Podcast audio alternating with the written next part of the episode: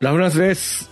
ルークです。はい、今宵一本の映画、今宵一始まりました。ルークさん、今回もよろしくお願いしはい。よまろす。しくお願いします。ははい、えー、前回に引き続き、えー、007私は明日スパイの、えー、見どころ編というのをやっていきたいと思います。今回もよろしくお願いします。い。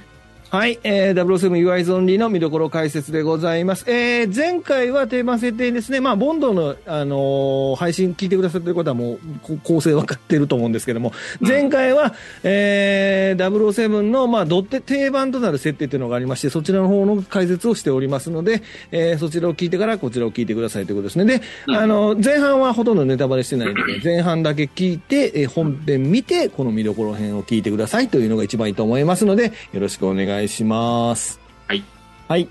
えー、声地の配信です。当番組は YouTube と Podcast、Apple、Spotify、Amazon で配信中です。チャンネル登録をお願いします。ということです。はい。すごい、スラスラもう言うね。そうね。 うん。スラッといくよ。はい。えー、では、えー見どころのついてお話ししていきたいと思いますね。まずは一つ目ですね。えー、原点回帰作として人気の高い本作についてということでございます。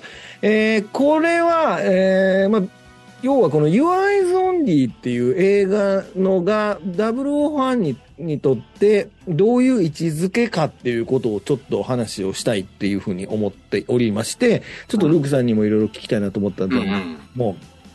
まあ、まずこの映画って、えームーンレーカー、前作のムーンレーカーとまるで違う映画になってるってことですよね。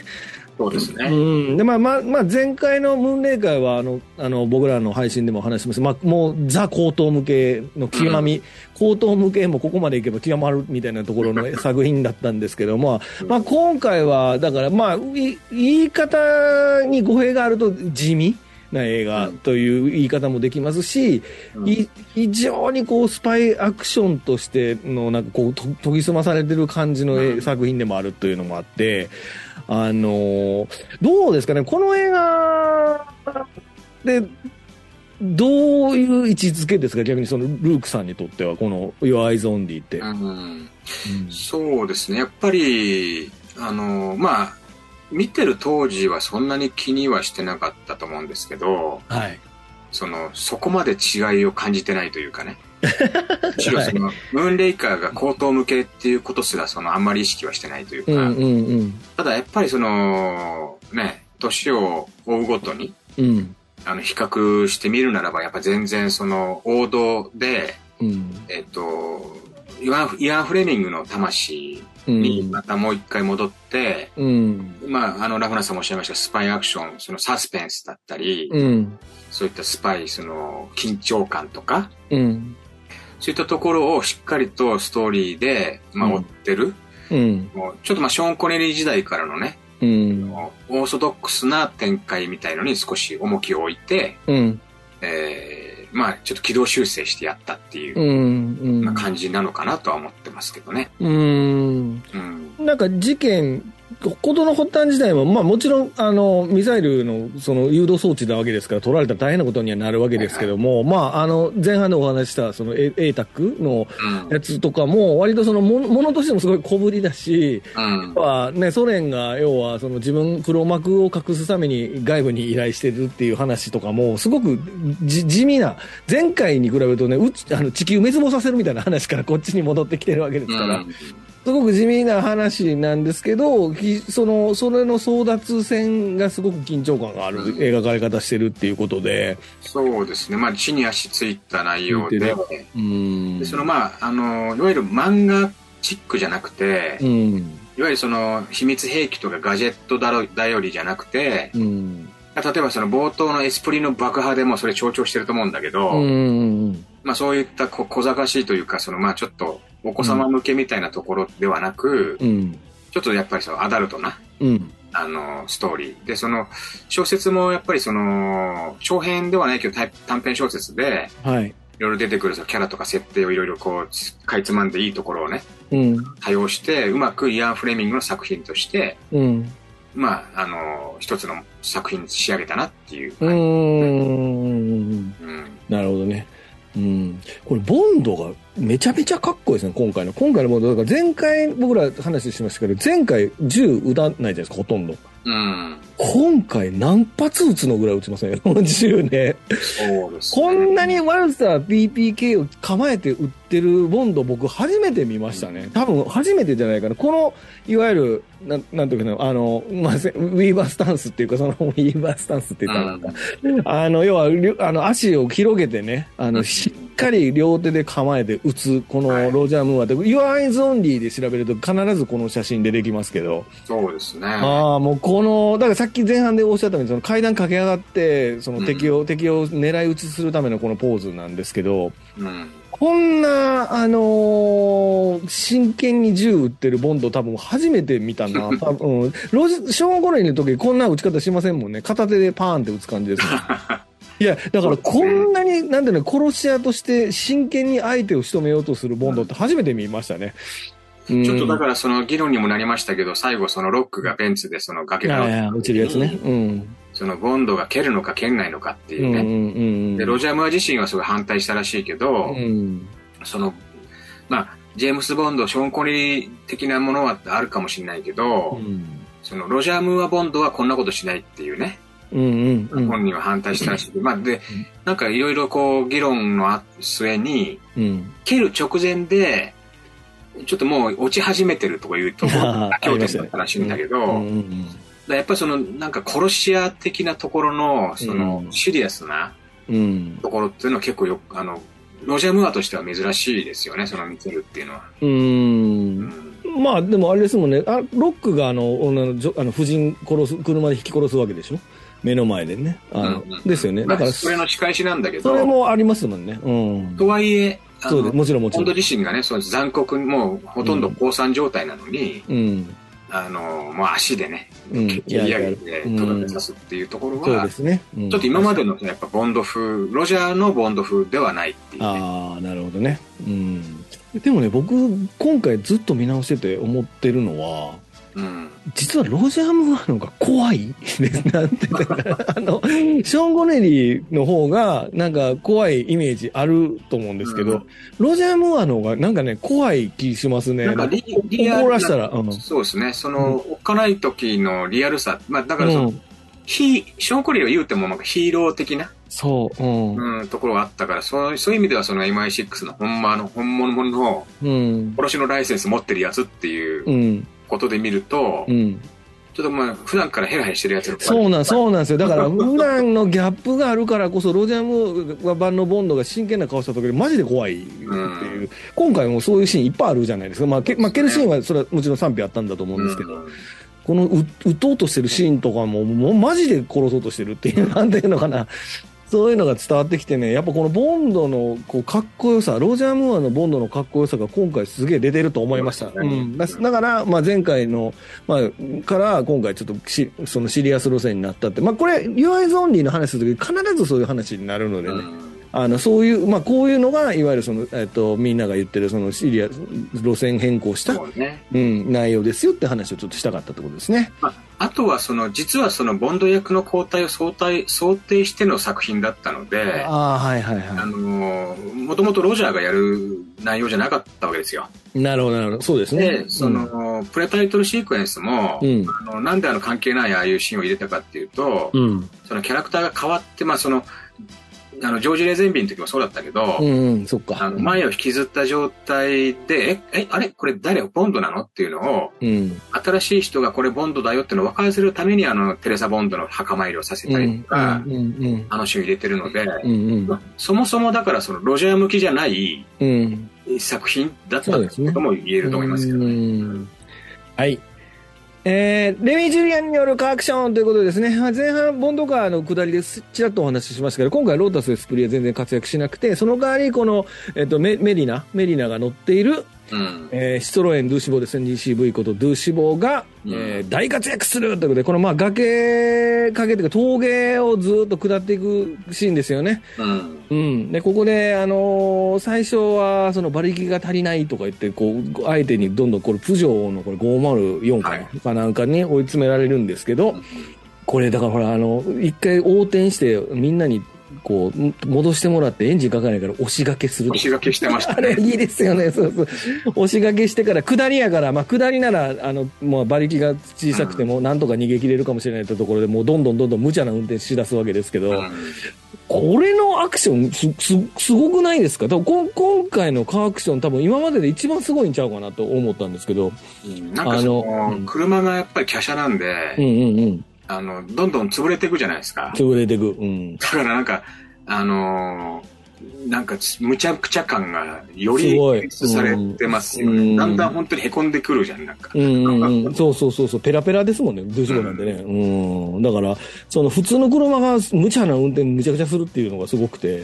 で、で乗ってる時にこの、あれじゃない、YouTube で見てる方、この右上のこの余裕かましたロロジャームーアね。はいはい この人本当あれですよね、敵に普通に挨拶しますよね。あの、どうも、言うて。これもうほんこれも、これこそ定番の顔だよ。本当で、あの顔なんですよ。必ずやりますよね。あの、ロジャー・ムーアうん。は、この自分で乗ったこの、まあいろいろこう、あの、コラボとかでね、うん。るんだけど、うん。ドゥシボーが一番好きだって言ってるらしいですよ。へあのディスプー。レイよりも、やっぱとにかく自分のこう、うん劇中で乗った車の中で一番好きなのはドゥシボーだったと。へー、面白い。まあでも楽しいですよね、この車ね。でしょうね、ねこれね。うんメリナがバックしなさいよとかってあのうんギアをバックに入れるじゃないですか、はいはいはいあれだからあの要はこうパネルから出てるこう突き出てる多うんうん分うん違うんですよね、バックの入れ方が普通のあ車あ、そとっかそっか。だから分かんないですよボンドは多分そのバックの入れるバックがどこに入るかがだからあれメリナがバックやるんですよねああ、そういうことなんだ。そういう、あのーなんかフランス車の、うんそのシフトノブの、その、うんあの、順番バックのギアの場所、うんうん入れどころが、入れどころがわからないイかギら、リわス人だとちょっとわかんなかっかんないから、バックと入れるときだけメリナが触るともうすっごいこう、自分の、メリナが普段乗ってるっていうのが演出してるじゃないですた。か。なるすほごど、いなるほど。うん、でその後180度パーンってターンしていくじゃないですか。うんうんうんなんかよくこんなことドゥシボでできるなっていうぐらいすごいアクションだよね。うん。まあ、あの、バックからぐるっと回って前進っていうのももうレそうそミうジュリアンのそうお家そ芸だからねう、お家芸ですからね。いや、もうこれかっこいいですよ。よくこんな馬力の車であんなことできるんやなって、びっくりしますよね。まあ、改造してるらしいけどね。そうなんだ。やっぱそうですよね排気量。とか無理ですよね。660でしょ。無理だと思うねんだな。うーん。あと、その、コロコロ転がる時も天井にその回転板みたいに入れて、あ、 そうなんだ。まあまあ、なんかわかんない。なんか10台ぐらい、だからその、いろんなバージョンで作って、そうの、ん。アクション対応してるらしいけすどごいね。うん。だってこれほんまにあの、ぐるぐるぐるってうん、あの、回転して落ちてくるんですよね、武士棒うが。んで、バターンって元に戻って、さあって言った時、こいつはベルトしてないんです よね。でも絶対よろしくないですな。絶対死んどると思うっていう。どうやって耐えとったんやろうねベルベルトしてない時にくるくる回ってって思いましたけどね。はいはい。というね、これすごいアクションですね。まあこれをアクションを担当してるのがですね、まああのこのレミー・ジュリアンと呼ばれる、まあフランスの、まあスタントコーディネーターですか、まあ自身がスタントマンでありスタントコーディネーターですかね、が、えー担当しておると。で、今回からですね、えー、00は、今回から彼が参加しておりますと。で、彼は、えー、1930年生まれのセポイ村に生まれた、えー、フランスの方ですね、これね。かっこいい。なんかちょっとかっこいい太太陽が眩しすぎたシルベスタ・スタローンみたいな感 じだよねあ、そうですね。はいはい。確かにね。うん。で、えー彼は、まあ、6本のボンド映画で、えーまあ、この本作以降、6本ボンド映画でのカースタントを担当しておりますと。で、えー81年の、まあ、こういうアイゾンリーですね。シトレン・ドゥシボーや、85年の美しき獲物たちのこのルノー11、これなんて読むんですかフランス語で11わかりません。11など、これあれですわ。あの、後ろ半分だけドカーンってなくなってんのに、前だけで走る。あーエッフェル塔のはい前でのアクション。あれも俺大好きなんですけはいどはい。うんうんうんうんまあ、彼の得意とするところは、まあ、普通の車にとんでもないことをさせることだということですうね。んうん。あと、ミニミニ大作戦とかもそうですよね。あーそうですうね。ん。で、そして、まあ、89年の007、消されたライセンスでは、もう、大きなタンクローリーを片輪走行させるっていう、もう、とね、とんでもないことをやってるんですよね。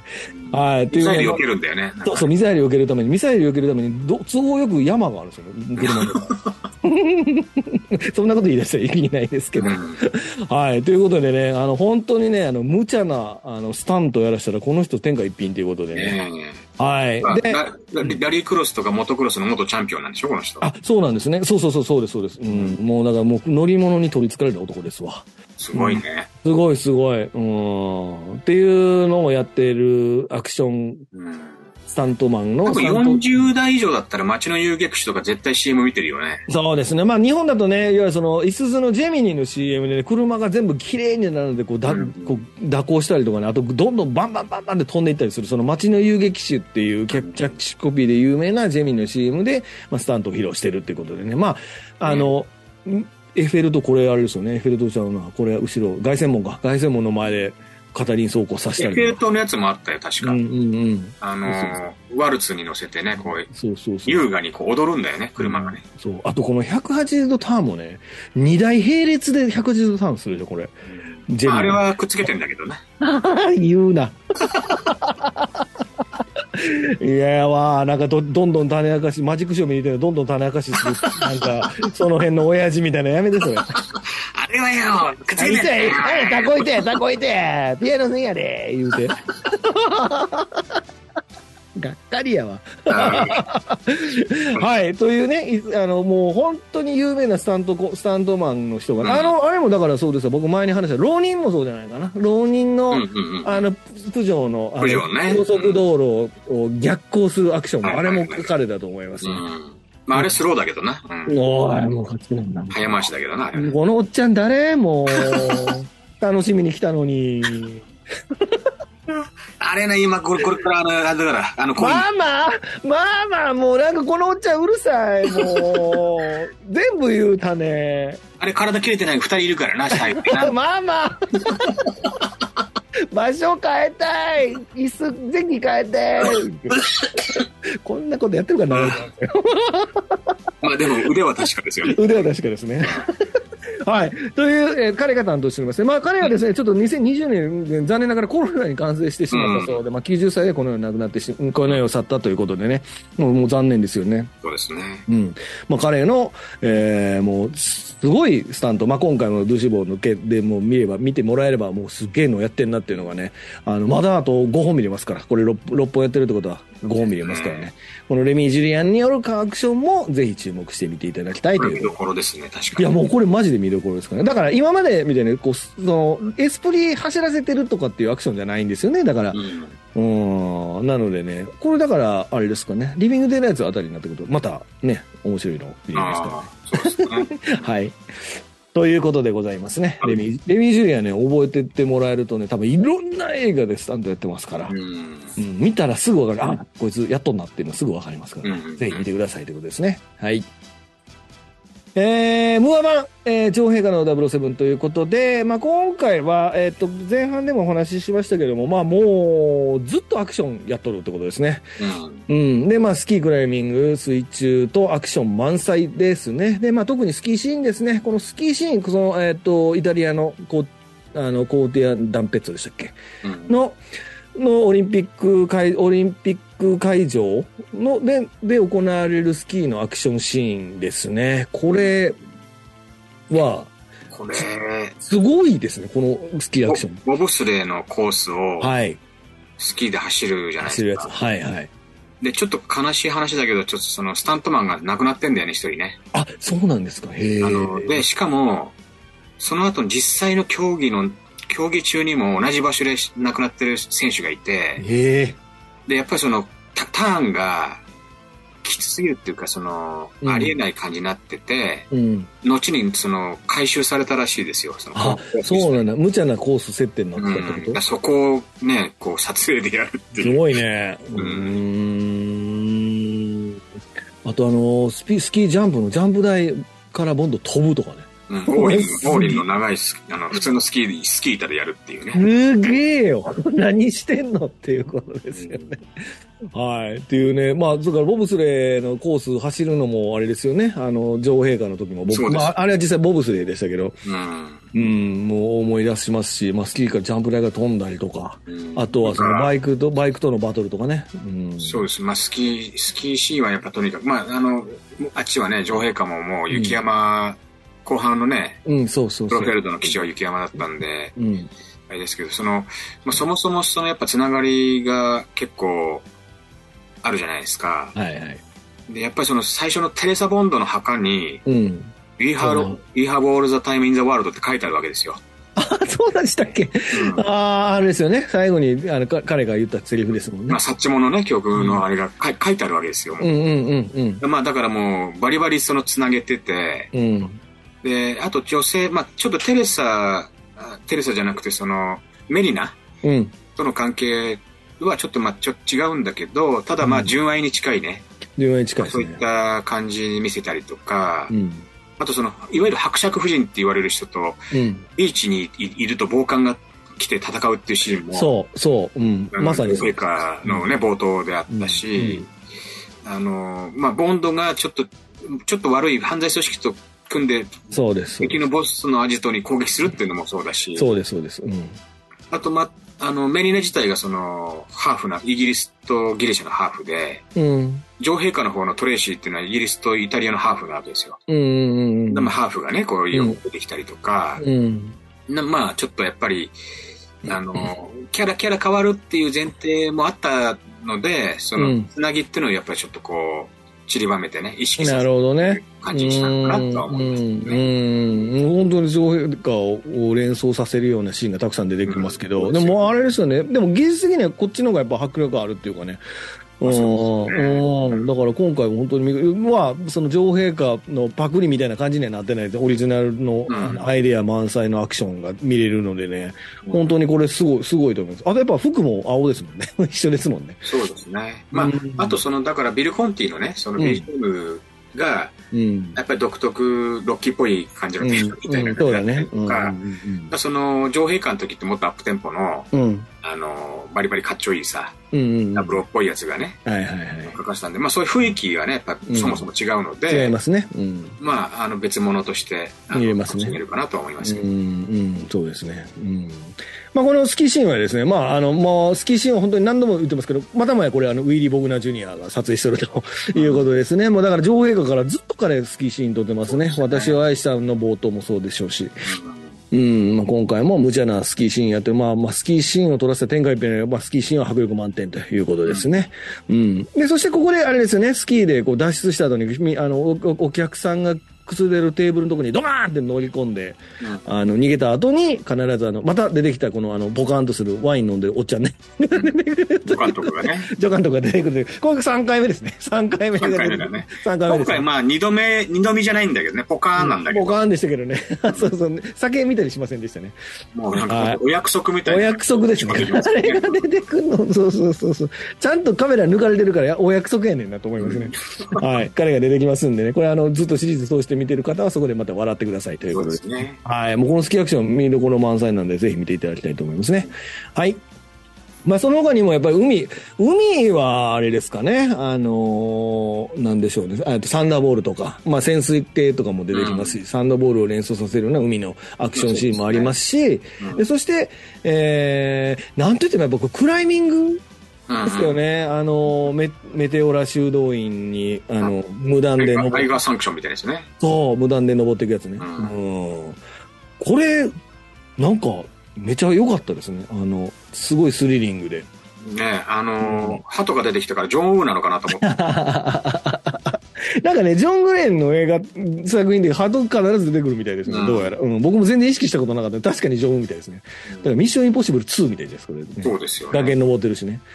あとその YouTube のね、見てる方は、あの、見えると思うんですけど、一番左のその、うん。メリナとボンドが、はいはいはい。あのもう殺されるっていうんで、はいはいあはのい。二人でくくりつけられて、はいはいあの、船で引っ張られてサメの餌みたいにされるはい。しな、りますね。そううんうんこれなんかプロット的には、実はあの死ぬのは奴らだの、あの、ラストシーンで使われるプロットを使ってたらしいんですよね。へえ、そうなんですか。うんん。あの、電車で、ああ、はあはあ、だからアイデアを結構、あの、いろいろこう集約してるなっていうのは、うん確かにありますよね。うんあれ、結局これ、二人縄で繋いで、ボートでみんながバー引っ張り回して殺すってやつでしょこれ。うんうん。うん。で、なんか、三回、何回か、お、おい、もう U ターンしろとかって三回ぐらい U ターンしたら、案の定縄切って逃げるじゃないですうか。ん。うん。なんでこいつらいつもこのボンド殺すのこんなまどろっこしいことばっかすんのかなっていうう。ん、やっぱり主役だから ね。ま あ、急に元も子もないことをぶち込んでくるもない いや、僕自身がもともともないことでこねてるだけの話ですから、はいはいはい。ね。まあ、泥っこしいなって今回も思いましたけどね。敵のこんなことすんねんな、ボンド殺すのにと思いまあつ基も本。的にもう、あの、これ世界標準だけど、主役には弾は当たんないのよ。そっか。うんまあまあ、またこの人なんか言ってる、当たらへん、当たらへんとか、機関銃でね、撃ったって当たんないんだ当からた。んないですよね。う、うん確かにね。ううんん。。まあ、それはもう、言わんとこ。あ全そう、大前そ提。うんう、わかりました。はい。でもこのクライミング、要は一個一個アンカー、アンカーっていうのはあれ、こう、お刺していくじゃないですか。うで、あれ刺していくのに、で、要は、あの、敵側が刺して、一個一個外してって、ボンドがどんどん落ちそうになるってシーンでさ、あのさ、靴品を取ってさ、うん。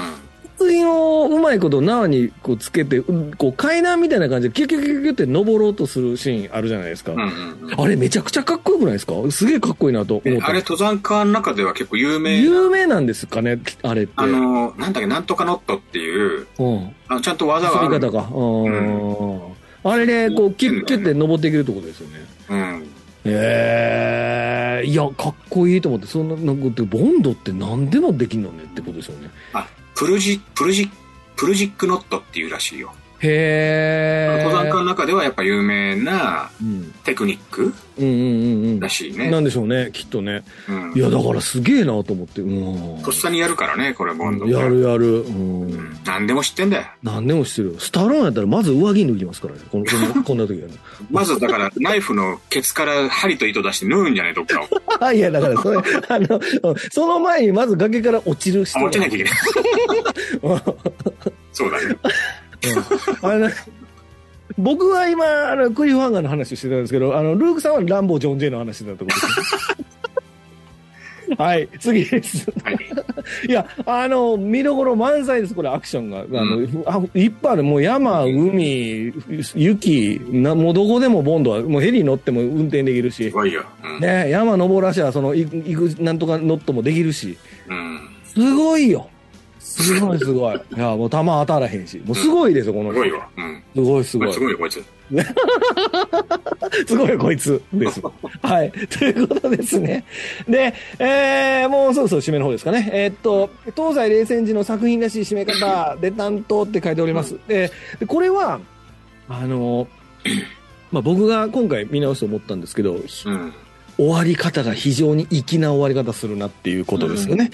うんそうねで、えっと、これ、ゴール、ゴゴール将軍か。んゴゴール将軍。まあ、もともとこれ、冒頭、ゴゴール将軍といえば、あの、私を愛したスパイの時には、えっと、要はイギリスと共闘して、うん。えー共闘してた、その、要は KGB の将軍ですよね。偉い、偉い人ですよね。うん。が、彼が、えー今回も登場するんですが、彼は今回は、その黒幕として現れるわけですよね。そのイギリスか、イギリスに対して黒幕として現れるわけですけども、まあ、その彼が、まあ、その、えっ、と、その、エイタックを取りに来るわけです、ラストを取りに来るわけじゃないですか。うん。取りに来た時に、えーまあ、ボンドがそれをこう、な、崖から音突き落として、壊して、うん。お互いに何も、その、お互いにとって、その何もないと。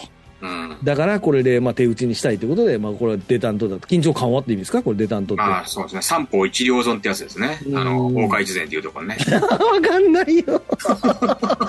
でででーん、でーんでーんでーん、あ、それ暴れん坊将軍ですね。すいません。そうで緊張感は、まあ、時代、時代象徴してますよね、これはうね。ん、そう、この当時の時代を、だからあれでしょ、モスクワオリンピックボイコットしたとか時期ですよね、確か。ね。うん、なので、その辺のせい政治背景みたいなものも合わせて、まあ、お互いに結局何もなかったよって感じにして終わってて、で、ゴゴール将軍もそれで怒らずにさ、笑って帰るじゃないですか。だからここのその5ゴールの、うんあの、投げて、投げた瞬間に、はいはいはい。この助手がう機関銃どとうぞうとするんだけど、止めるんですよね。そこの止めるスピードがやっぱり、 あの、うん、はい。シナリオなくてあそこまでの速いさってのはなかなか難しいと思うんだよね。ああ、確かにね。だから相当、やっぱ KGB のトップだから頭の回転がもう、スーパーコンピューターの7倍ぐらいあるってことああ、だから、てっぺんハゲるんですかね。使いすぎいいじて。ゃダメなんですかっていうことなんだよね。だから。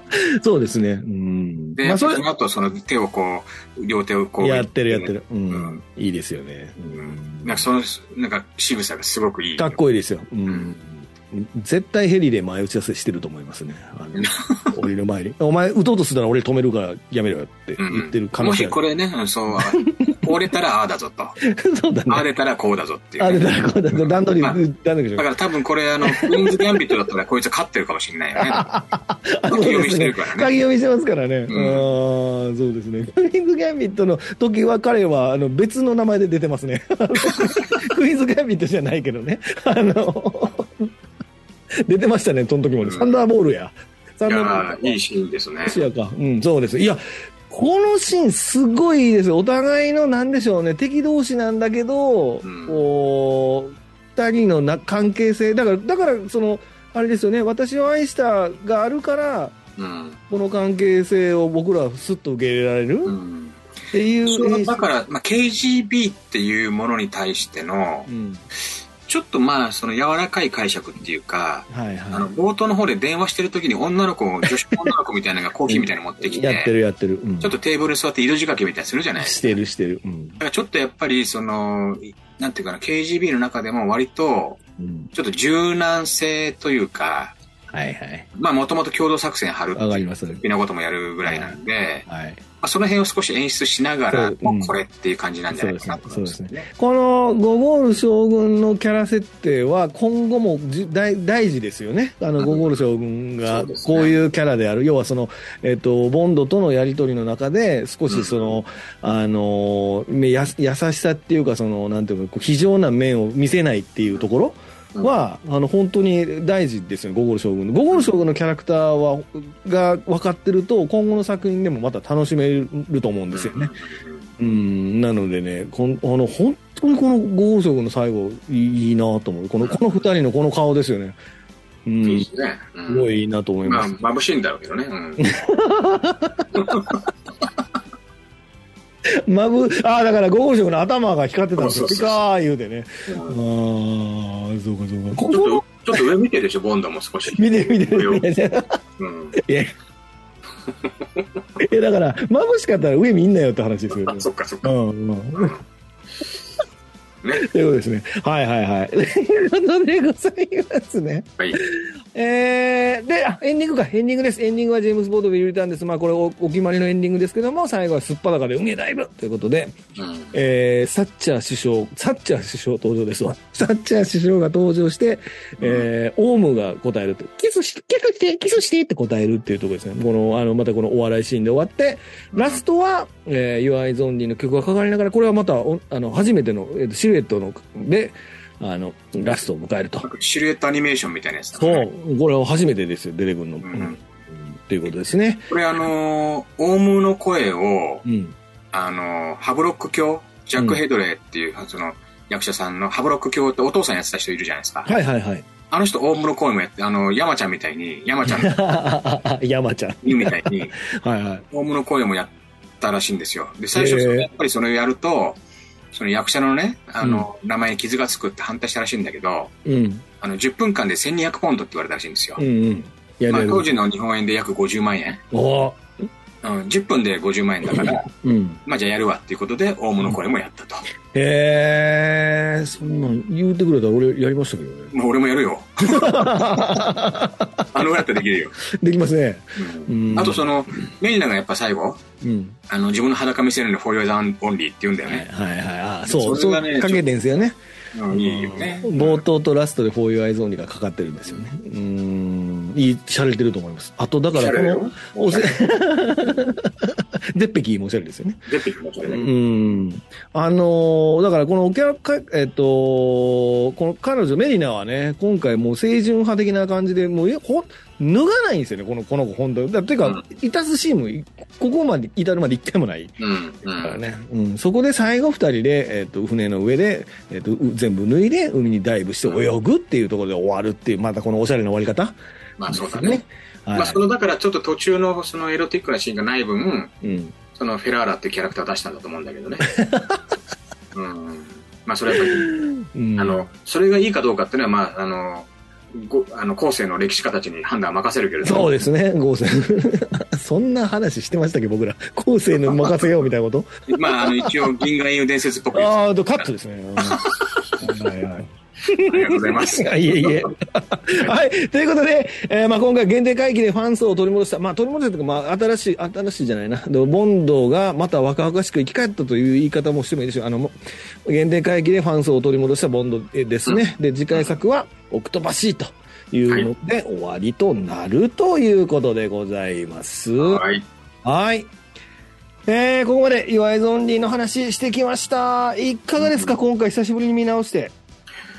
いやー、結構でもこれ僕ね、実はあのー、リピート回数で一番多いのこれなんですよ。あ、そうなんだ。へやっ。ぱり、あのー、前も話したかもしれないけど、うん。あの、家にその、サラウンドシステムを、うん。その、中学が高校の時に作うって、ん。あ、聞きましたね。うん。うん。やっぱこの最初の冒頭のヘリのシーンとかがすごいくなるんですよ。やっぱうそのん。部屋中を飛ぶみたいなね。うん。そういうのもあって、そのまあうん当時 VHS だったかな。うん。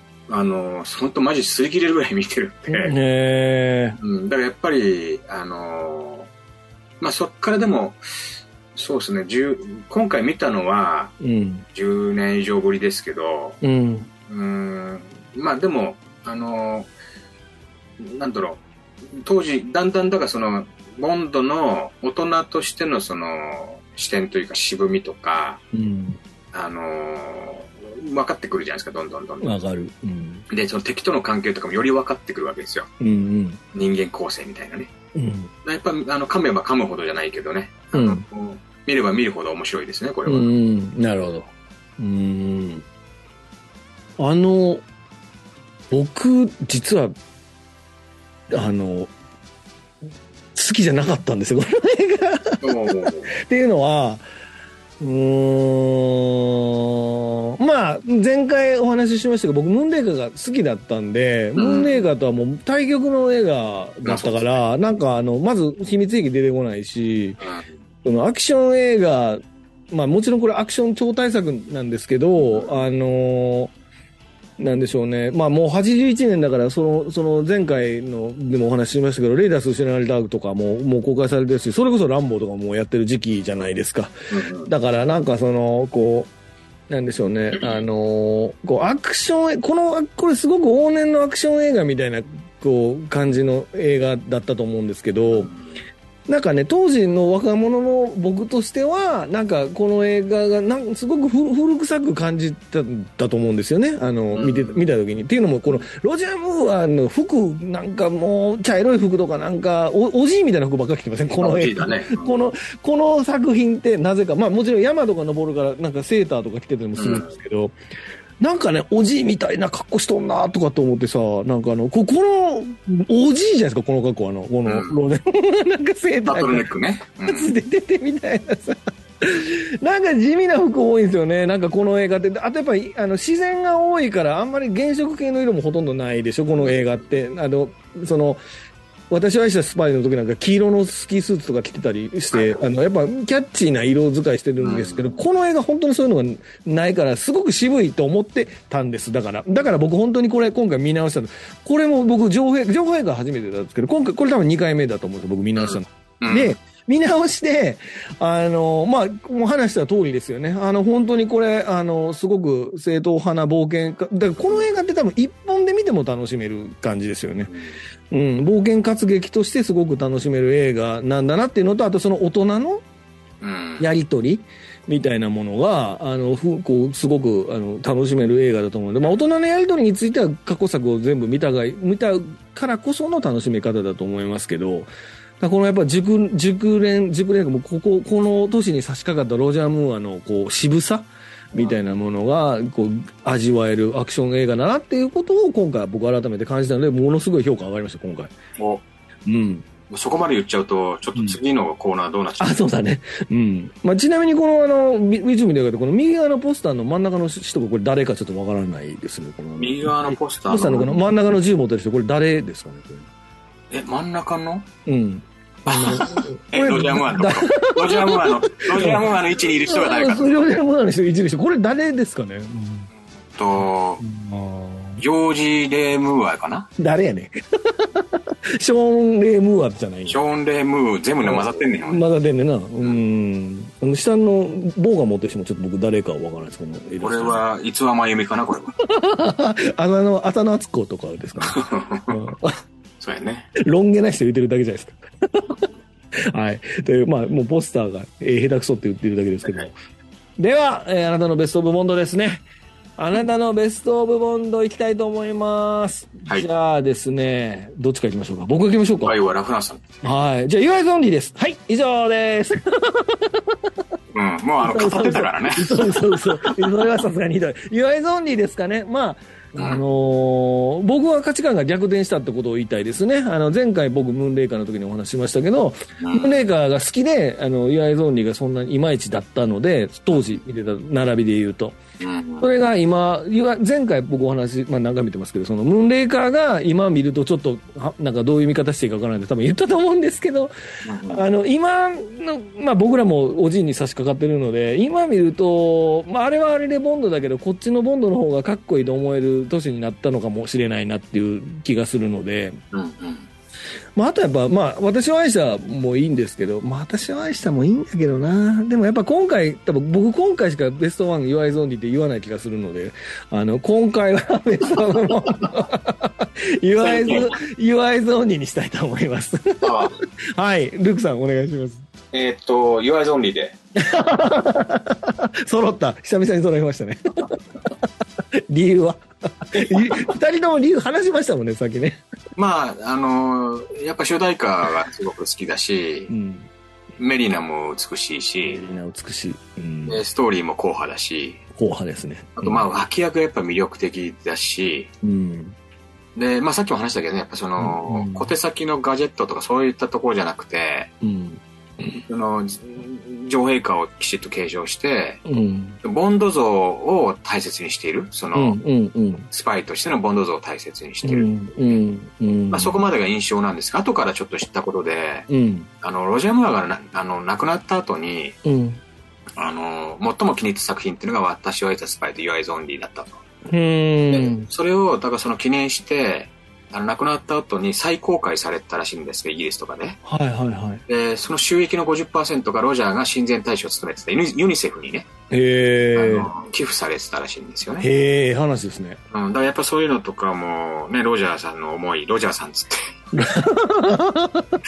ロジャーさんねはいやっぱその、すごくこう、大事にしてた作品というか、おも心の中でというかね、思い入れのあった作品なんだろうなっていう思いも馳せつつ、うんうん、なんか、やっぱり、僕もね、やっぱり、あの、子供の頃は、ムーンレイカーじゃなくて、僕は私はイスタスプ、まあ、ロータスエスプリみたいな、はいはいはいはいああいう感じがずっと好きだったんですけど、やっぱり全然、あのー、当然見方は変え変わってきてて、んうん、やっぱストーリーいいなって思ういました。んうんありがとうございます。いいですね。これは今回久しぶりに揃いましたね。ということで、今回は二人ともベストオブボンドは弱いゾンリであるとはい。いうことでございます。ありがとうございます。はい。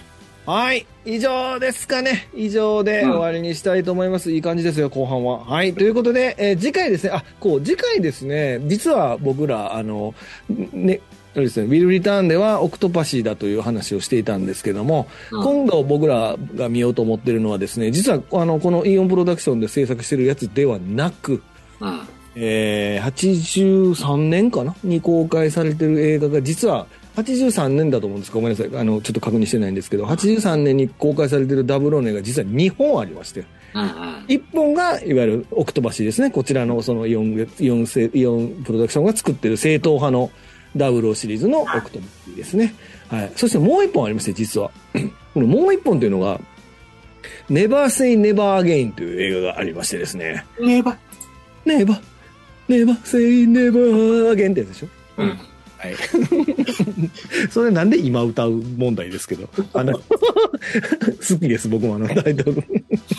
あの、そうですね、これ何かというと、ショーン・ゴネリーが演じてる007の映画というのが実はありましてですね、83年にさいらい一作。はい。